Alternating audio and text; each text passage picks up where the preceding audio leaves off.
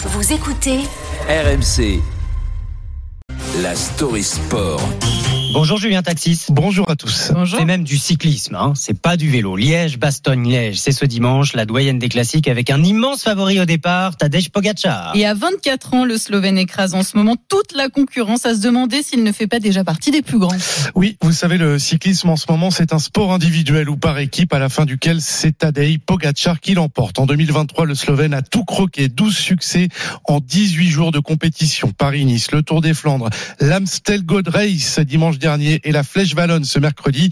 Il est à l'aube peut-être d'un triplé la même année sur les classiques ardennaises que seuls deux coureurs ont réussi dans l'histoire, Philippe Gilbert et David Rebellin. Chaque course lui permet en ce moment d'écrire un peu plus sa légende, comme nous l'explique Victor Lafay, le coureur de l'équipe Cofidis au micro RMC d'Arnaud. C'est presque surhumain. Après voilà, euh, bah, il est super fort, il fait des trucs de ouf et je pense que c'est bien, il marque l'histoire, il est en train de marquer l'histoire du cyclisme en tout cas.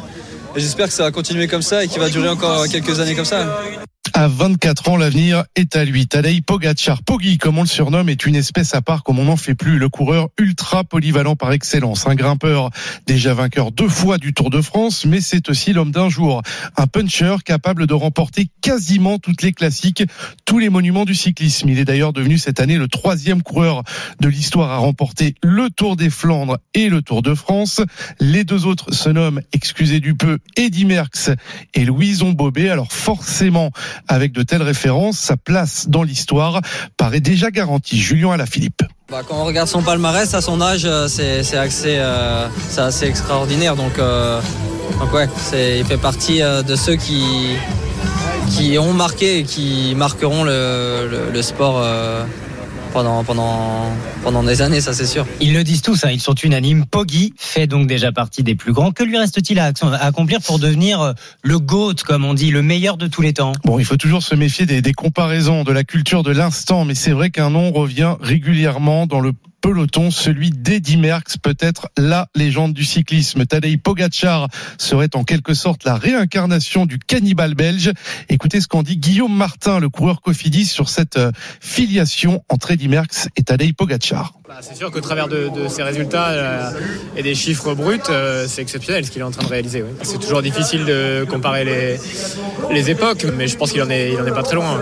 Alors pour rejoindre Eddy Merckx, il lui reste quand même un petit peu de chemin à parcourir, remporter déjà ce, qu'on, ce que l'on appelle les cinq monuments du cyclisme. Pogacar en a déjà conquis trois, il lui manque Milan-San Remo et Paris-Roubaix, et puis bien évidemment aller chercher encore plus de courses par étapes, de Tour de France, notamment là où Eddy Merckx s'est imposé à cinq reprises. Tadej Pogacar, lui, n'en est qu'à deux, mais il n'a, rappelons-le, que 24 ans. C'est cette précocité finalement qui laisse penser que le Slovène deviendra peut-être le GOAT à l'avenir. Début de réponse ce sur Liège-Bastogne-Liège avec une arrivée prévue sur les coups de 17h. Merci beaucoup Julien pour cette story sport.